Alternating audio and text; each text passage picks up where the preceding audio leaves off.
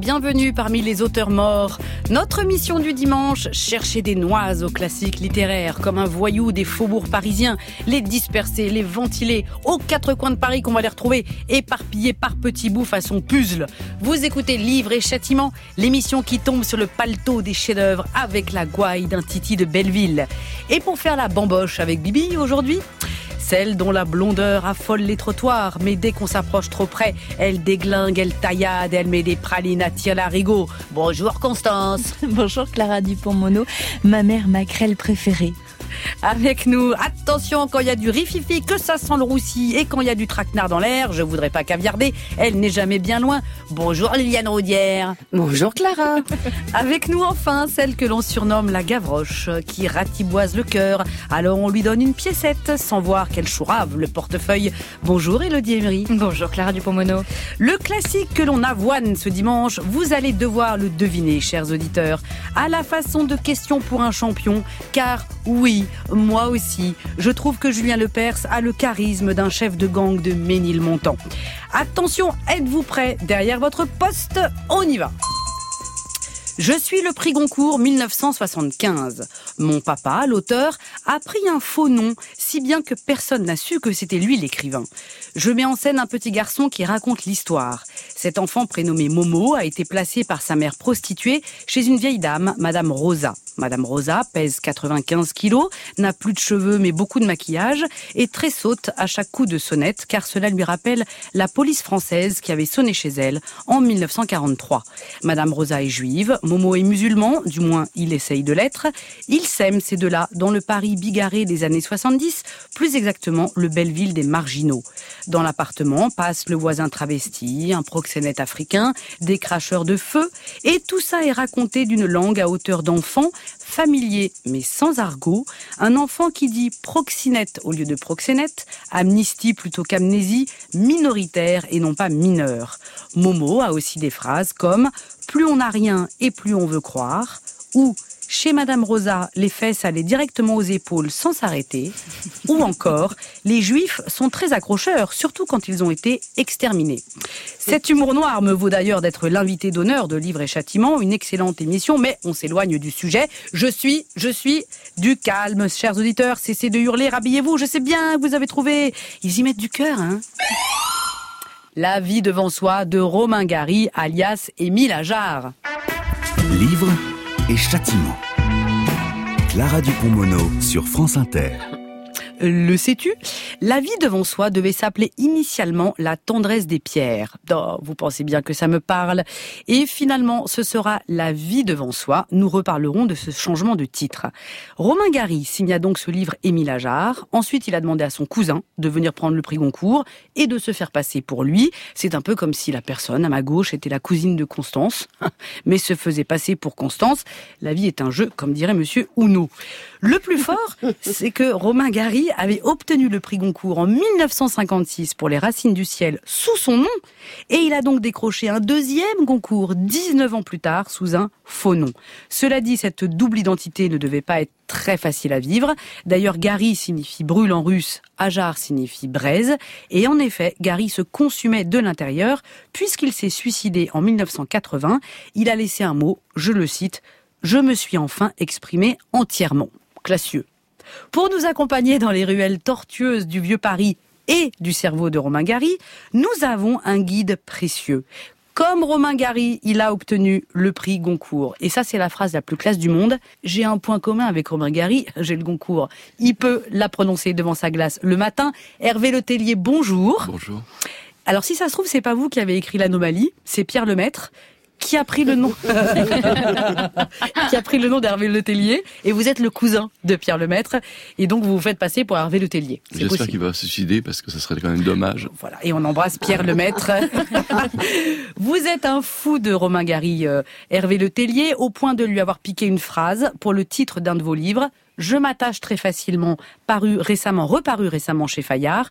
Vous avez écrit des articles sur lui, beaucoup. Par exemple, dans un livre intitulé Lecture de Romain Gary, paru chez Gallimard en 2011. Alors, Hervé Letellier, pourquoi est-ce que vous aimez la vie devant soi? Bah, Ça fait partie, pour moi, des livres d'Émile Ajar. C'est-à-dire que je, suis d'une génération qui, en gros, est née bien avant... Euh, 1980, et donc le suicide de, Gary, pour qui les deux personnes étaient, deux auteurs étaient deux individus différents qui avaient chacun leur univers, chacun leur carrière.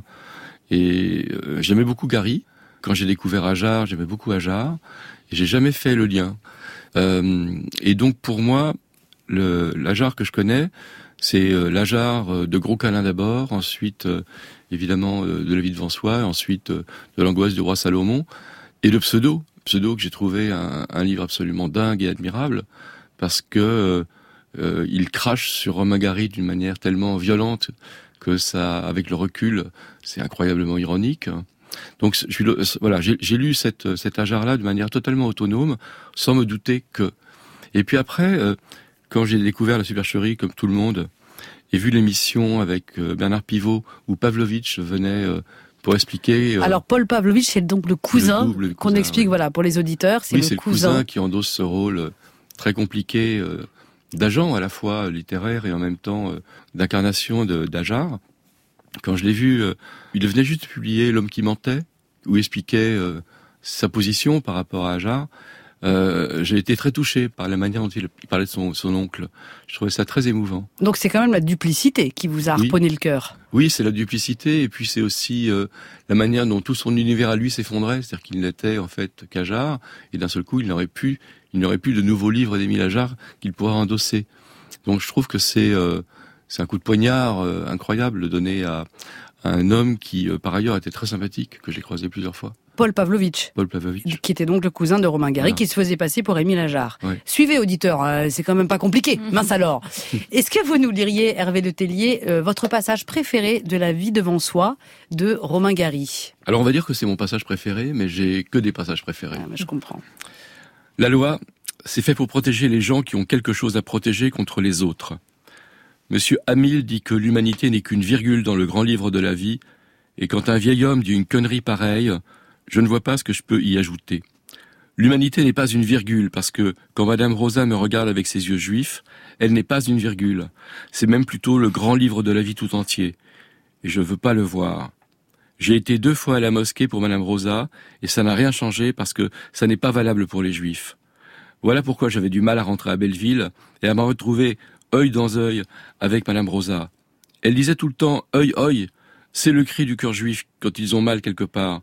Chez les Arabes, c'est très différent. Nous disons kai kai. Et les Français, oh oh, quand ils ne sont pas heureux. Car il ne faut pas croire, ça leur arrive aussi. Merci Hervé Letellier.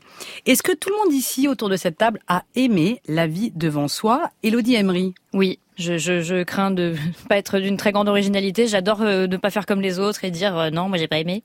Là, je peux pas. Euh, ça m'a vraiment beaucoup plu. Ça m'avait plu à l'époque, ça m'a replu là en le lisant pour l'émission. Liliane Roudière.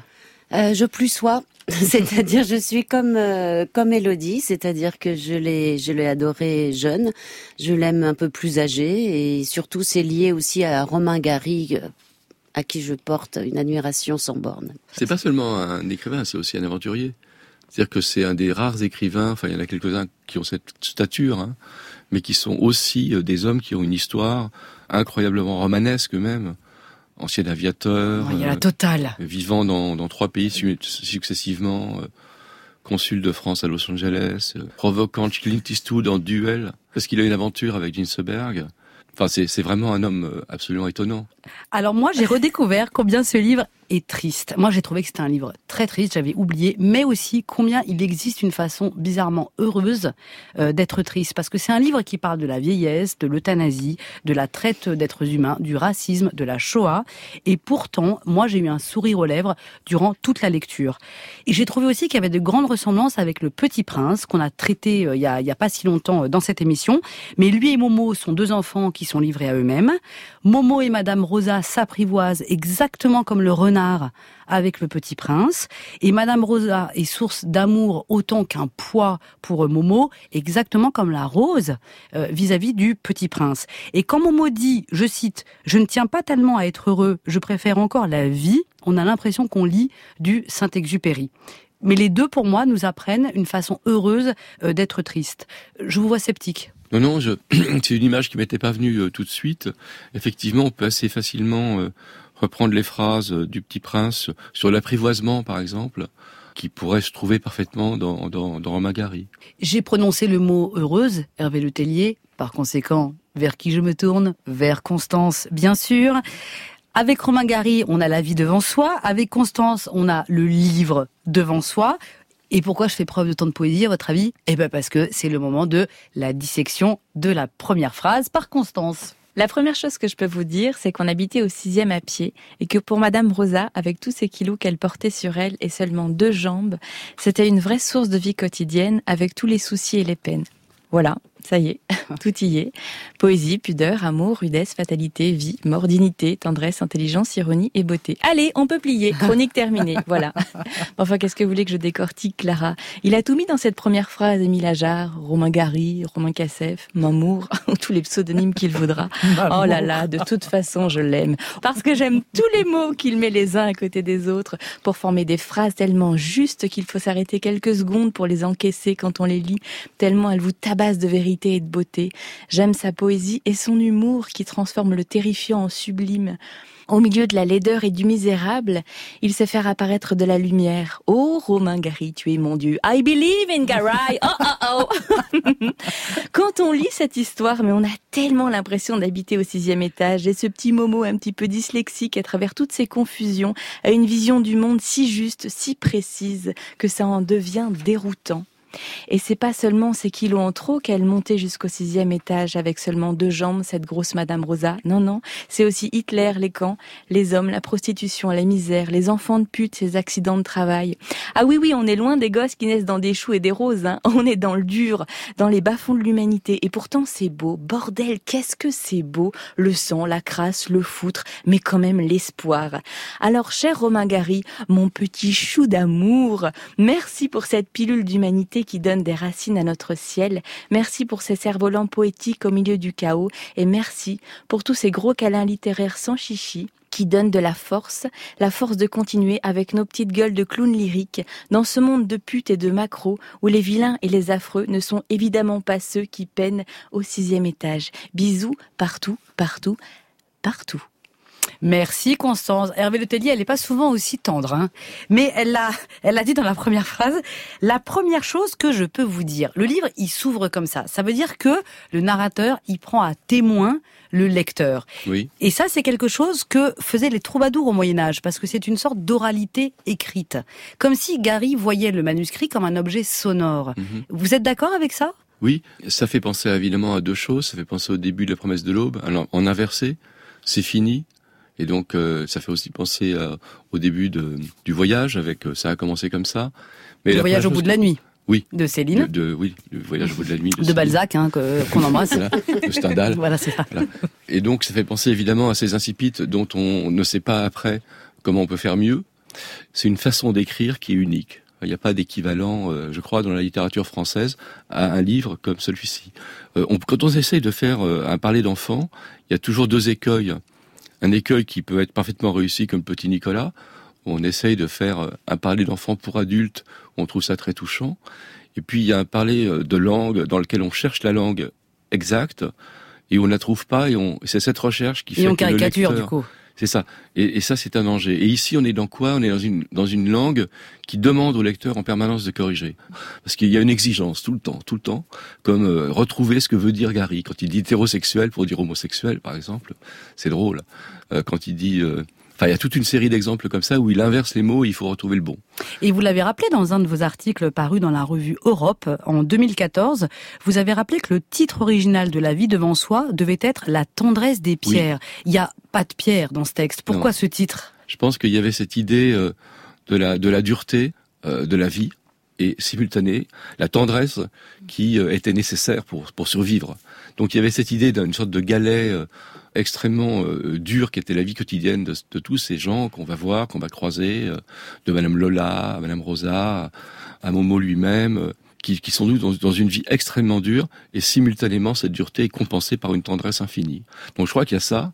L'idée qui était assez amusante, c'est que euh, c'est finalement au sein de, de, de, Mercure de France qu'on propose le titre La vie devant soi mais que euh, simultanément le dessinateur qui est André François, qui va faire la, la couverture qu'on connaît tous au Mercure de France, première édition, on lui dit il faut refaire parce que lui il a fait une femme nue avec euh, un enfant sur les genoux, également nu, et tous les deux ont une tête en forme de caillou. il dit non, ça ira, ça ira bien comme ça. Ah, Et donc ah. on garde finalement le, le- le dessin de la tendresse des pierres pour illustrer la vie devant soi. Élodie Emery. Oui, on parlait tout à l'heure de euh, Paul Pavlovitch. Euh, Est-ce qu'on sait pourquoi il a accepté d'endosser ce rôle? Parce que c'était quand même terrible euh, de- de- d'accepter d'être le double euh, fictif et ensuite d'être dépossédé de ce rôle. Vous disiez euh, tout à l'heure, un jour, il n'a plus, il n'a été plus rien puisque Émile Ajar euh, a, a disparu. Quoi.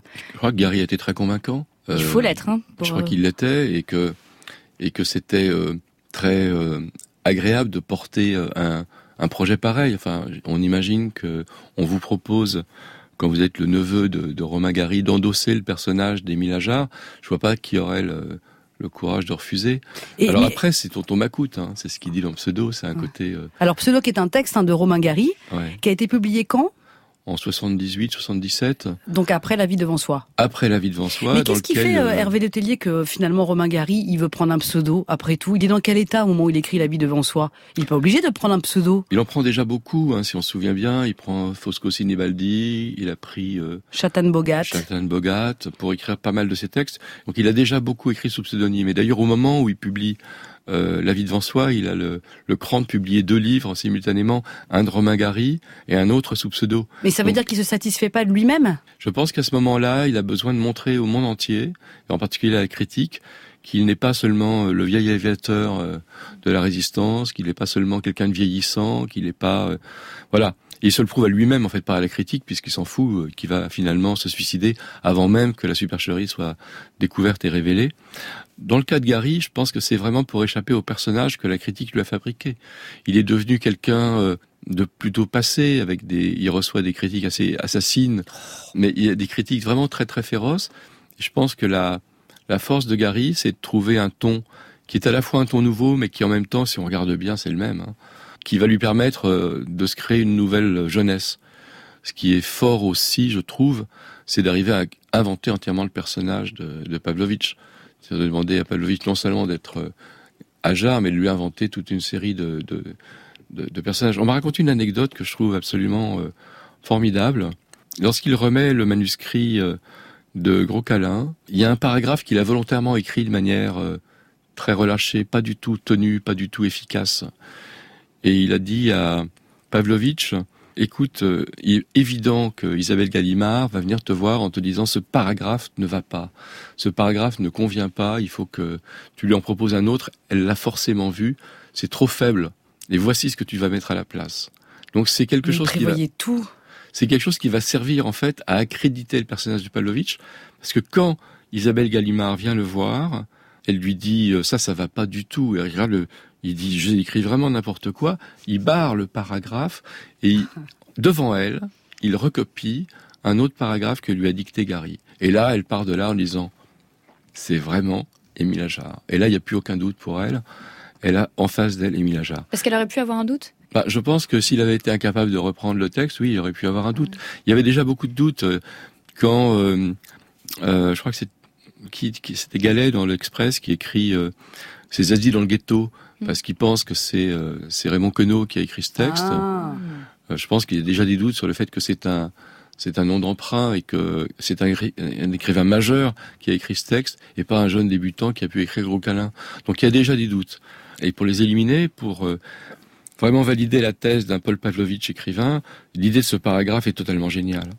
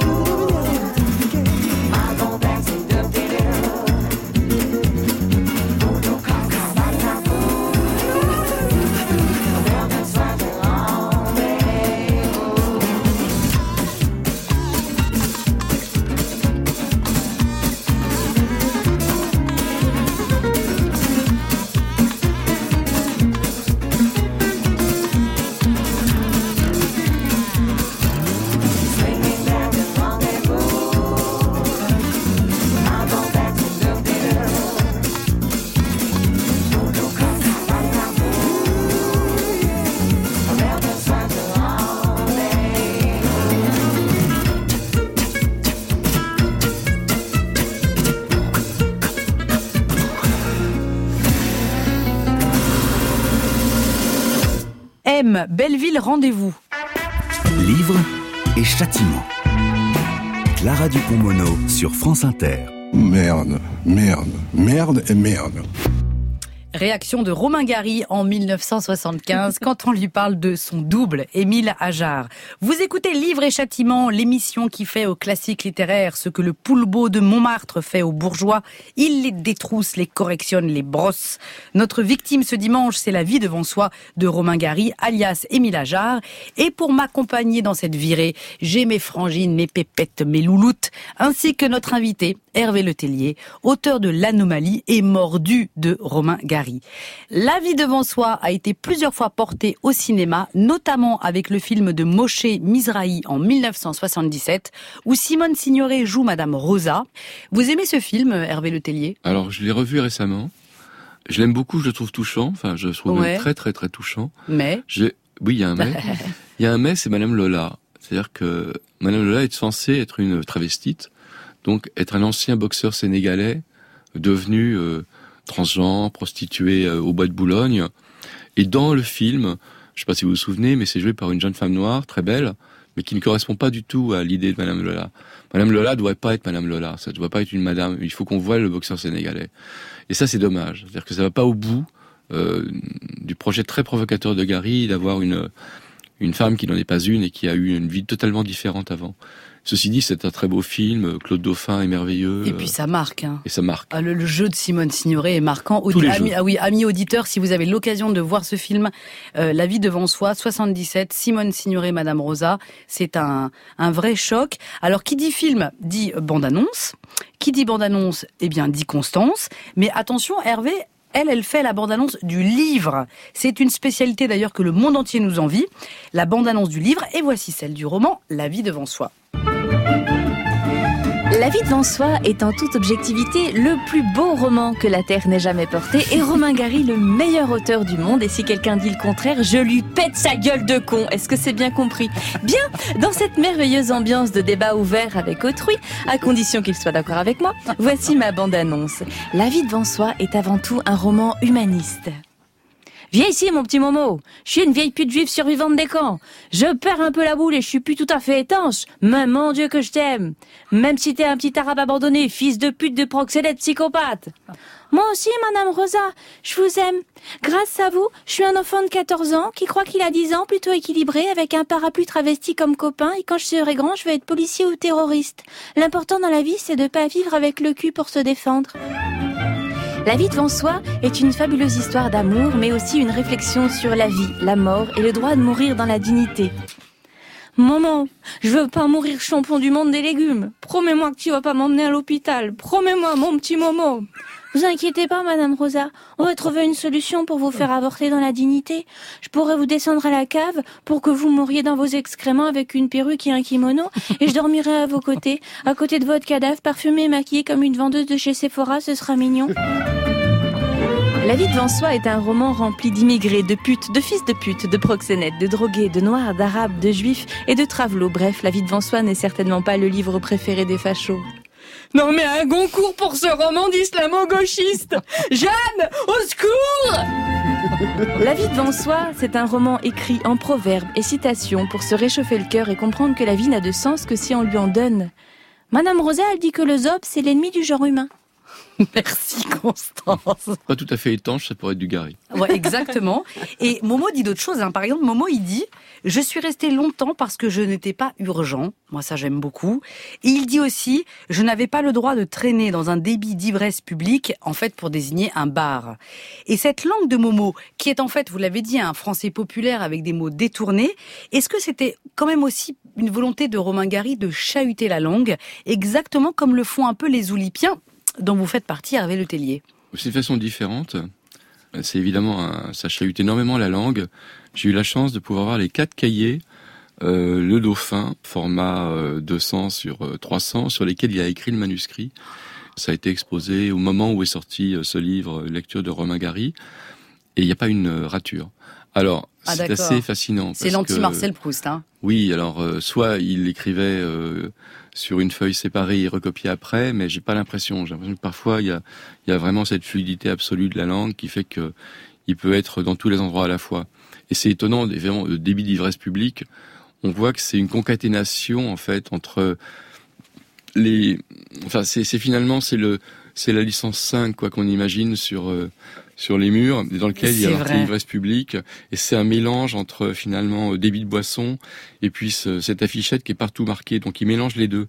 Et de ce point de vue-là c'est pas je dirais pas que c'est oulipien parce que les oulipi, les oulipiens ont tendance à, à, absorber tout ce qui est autour d'eux pour dire ça c'est oulipien. Mais en tout cas ça mélange deux choses. C'est-à-dire ça mélange quelque chose qui est de l'ordre ben, du, de la définition débit de boisson et de la loi interdiction de l'ivresse publique, etc.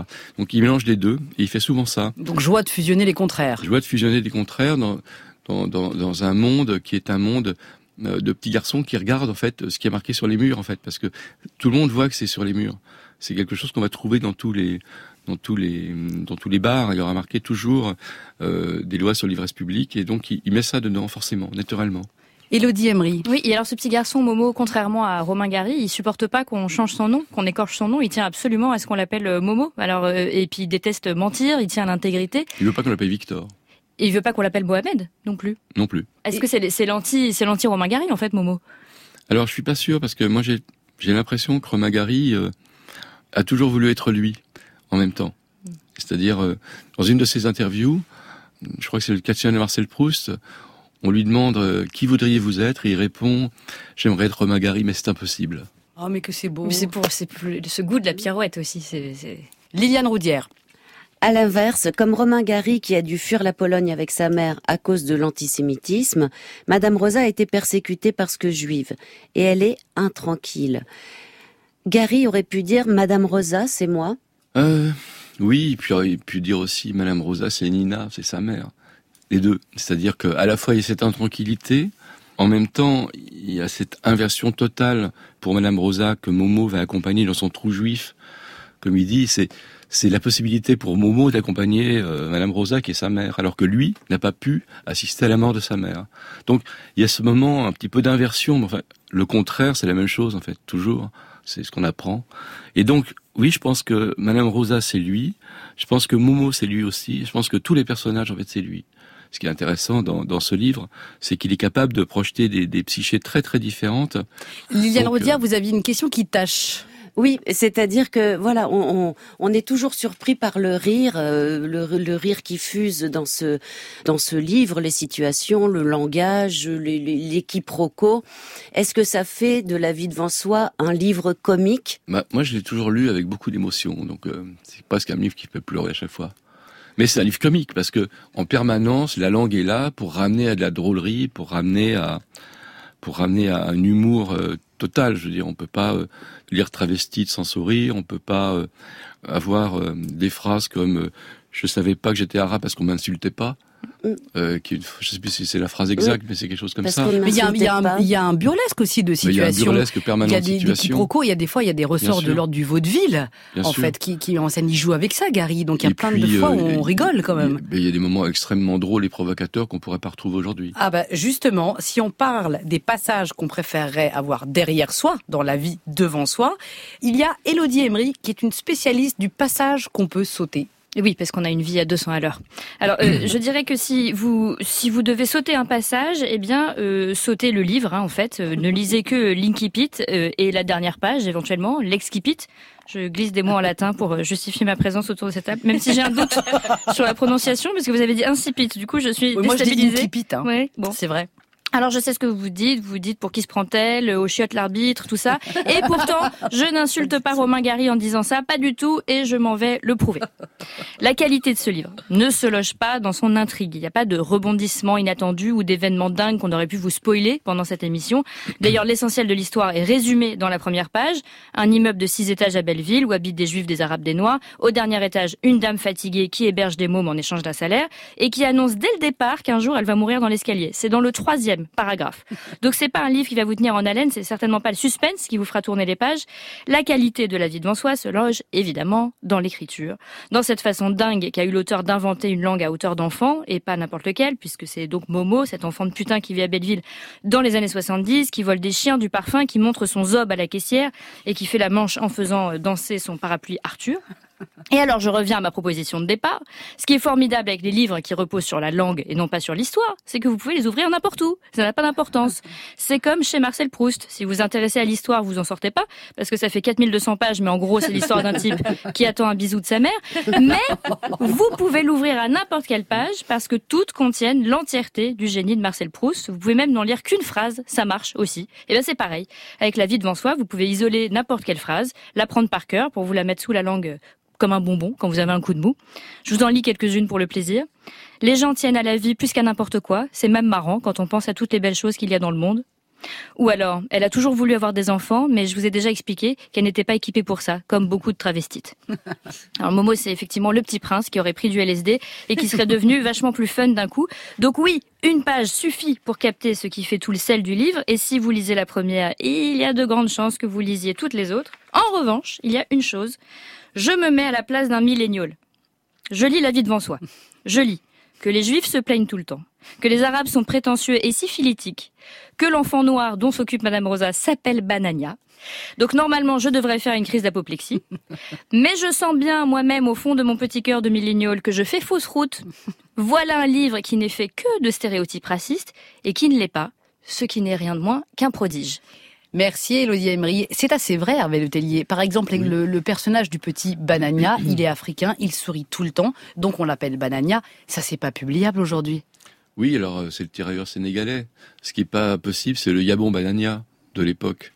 Mais le Banania, c'est aussi quelque chose qui est sur toutes les tables. Bon, c'est des gamins. Donc c'est aussi ça l'idée.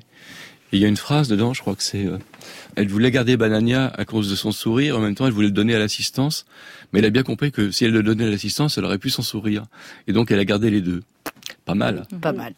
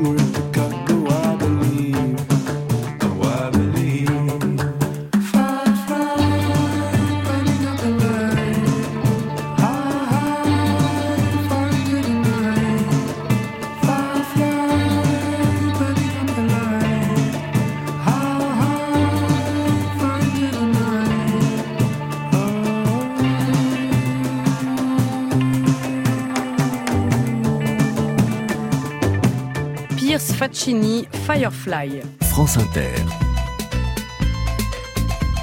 Livre et châtiment. Gary, à un moment de sa vie, a voulu se libérer de quelque chose. Euh, il a été probablement bloqué par certaines limites d'expression. Il a voulu créer un auteur, un, un Gary bis, pour s'exprimer différemment. L'éditeur Claude Durand, je vous voyais chercher Hervé Le Tellier, après la mort de Romain Gary en 1981. Vous écoutez Livre et Châtiment, l'émission proxinette des classiques littéraires et notamment de la vie devant soi de Romain Gary. Mesdames du Macadam, ce dimanche, c'est Élodie Emery, Liliane Roudière et Constance et notre invité, c'est donc Hervé Le Tellier. La vie devant soi, on le rappelle pour ceux qui nous prennent en cours de route, c'est donc l'histoire d'un petit garçon, Momo, qui vit avec une ancienne prostituée, Madame Rosa, très vieille. Sans spoiler le livre, on peut annoncer qu'en général, les personnes âgées meurent. Bon. Que deviendra le petit Momo devenu grand? Hmm? Qu'est-ce qu'il ferait, Momo adulte? Eh bien, nous avons la réponse. En mémoire de Madame Rosa, Momo travaillerait dans un EHPAD. Je vous propose donc d'aller rencontrer Momo à l'EHPAD avenue Maurice Torres à Juvisy-sur-Orge. Ah, bonjour Momo. Désolée, hein, je vous dérange en plein travail. Euh, non, non, ça ira, venez. J'étais en train de maquiller euh, Madame Souellen. Enfin, elle s'appelle Marie-Claude, mais euh, je l'appelle le Souellen, rapport à l'alcool et à sa beauté. Hein, qu'on est belle comme Miss Monde, Madame Souellen Oula, oui. Alors, attention parce que vous lui mettez beaucoup de rouge à lèvres, là. C'est un maquillage sataniste. euh, Ah non, non, c'est parce qu'elle bouge la tête tout le temps. Pff. Faut pas bouger la tête hein, quand je mets le gloss, Madame Souellen. Hein. C'est important, la beauté. Oui, oui. Madame Rosa m'a laissé tout son stock de féminité, du coup, je peux la rendre à celles qui n'en ont plus. Tiens, voilà Madame Madonna. On va mettre un petit peu d'huile, Madame Madonna, sur les roues du fauteuil, hein Oui, parce qu'elle est en chaise roulante, cette dame. Et, euh, et vous lui avez mis une guépière par-dessus sa chemise de nuit? Écoutez, moi j'ai grandi avec Madame Rosa, qui se maquillait comme le Joker de Batman, avec une perruque rousse et un kimono en soie. Alors... D'ailleurs, j'ai mis une perruque rousse à tout le monde ici, même ceux qui ont encore des cheveux. Hein. Ah oui, bah je vois là-bas le monsieur, là, euh, un monsieur donc, hein, avec une perruque rousse et une perfusion. Oui, c'est plein de Madame Rosa partout, en et, fait. et personne ne râle. Bah, pour ça, il faudrait que les gens viennent les voir. Ah oui, c'est sûr. Remarquez, ils sourient tous. Hein. Bah oui, au moins quelqu'un s'occupe d'eux et les rend beaux.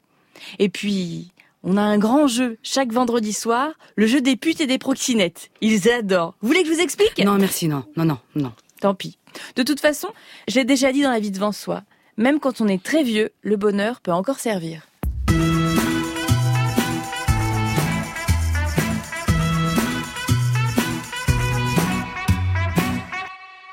Hervé Le Tellier, ce petit sketch de rien du tout, euh, pour montrer l'importance de la vieillesse dans la vie devant soi, de Romain Gary, mieux, l'éloge de la vieillesse. La tendresse de Momo devant la décrépitude de Madame Rosa est poignante. Il dit « Je trouve qu'il n'y a pas plus dégueulasse que d'enfoncer la vie de force dans la gorge des gens qui ne veulent plus servir. » Alors, est-ce qu'on peut lire la vie devant soi comme un plaidoyer pour l'euthanasie, que d'ailleurs Momo appelle l'avortement? Je pense en tout cas que ça correspond absolument à l'idée que Gary se faisait de son propre vieillissement. C'est-à-dire, euh, il avait dit qu'il qu'il vieillirait jamais, qu'il avait passé un pacte avec celui d'en haut et qu'il ferait tout pour ne pas vieillir.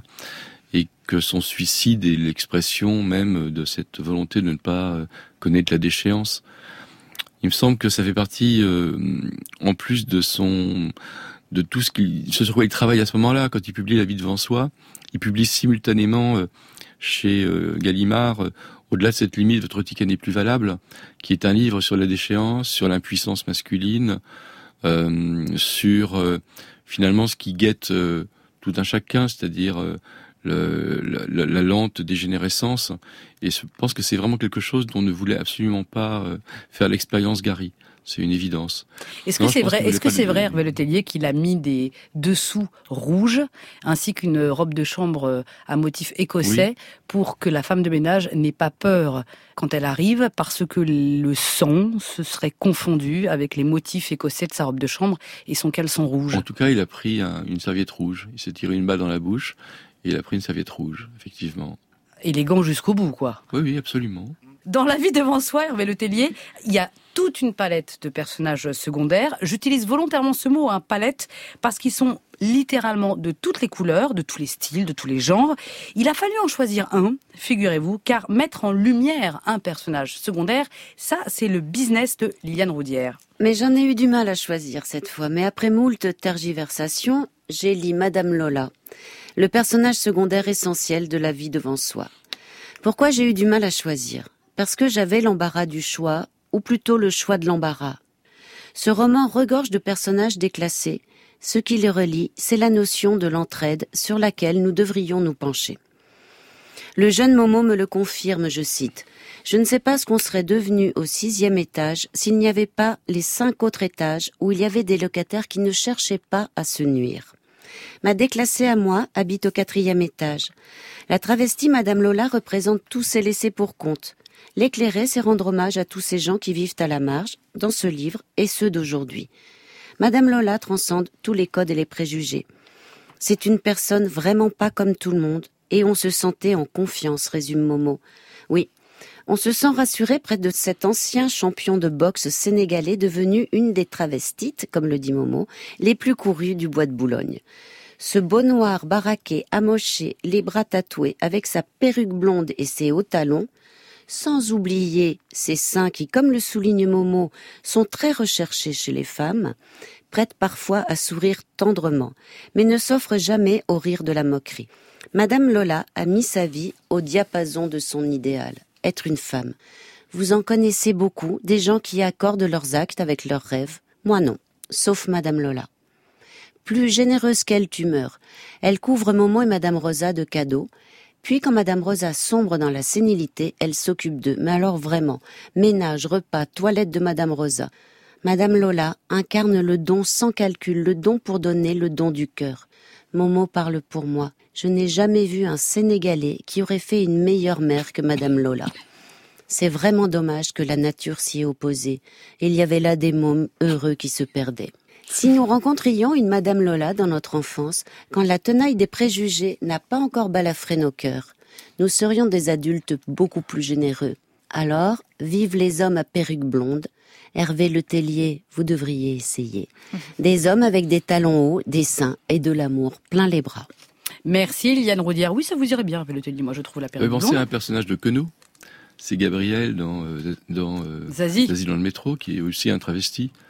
Et c'est peut-être une des raisons d'ailleurs pour lesquelles euh, l'idée que ça pouvait être de Queneau euh, a surgi dans l'esprit de certains. Mais alors cela dit, Madame Lola, elle rejoint une cohorte de personnages euh, dans ce livre, La vie devant soi, qui ressemble un peu aux misérables euh, du XXe siècle. Parce qu'en effet, Liliane l'a dit, il y a des déclassés, il y a des prostituées, des travestis, des immigrés, des orphelins.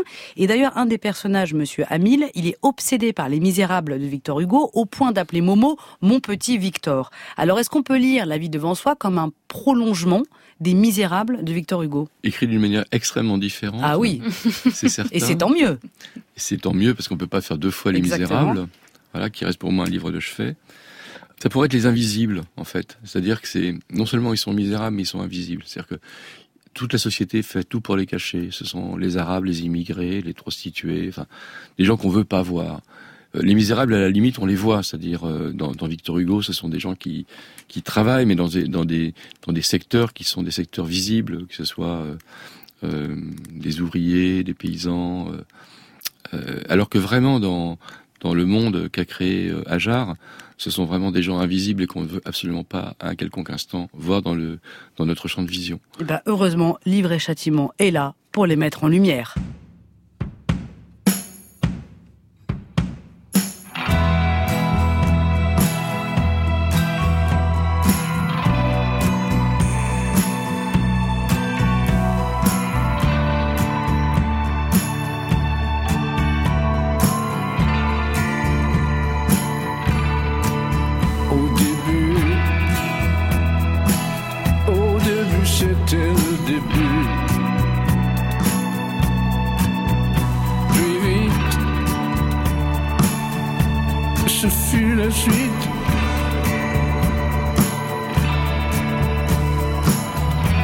Le bois et le couteau, la foule et le poteau, l'autocapoute lécher la route. Les murs sont tachés,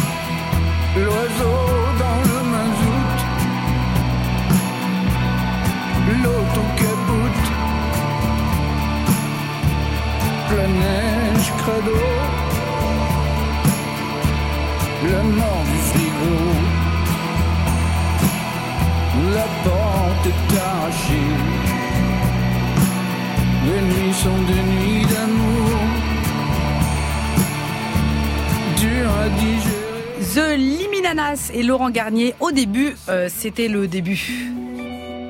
France Inter. Livre et châtiment.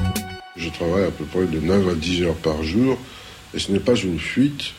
Au contraire, c'est quelque chose euh, qui fait pour moi euh, partie du fait physiologique de vivre, écrire.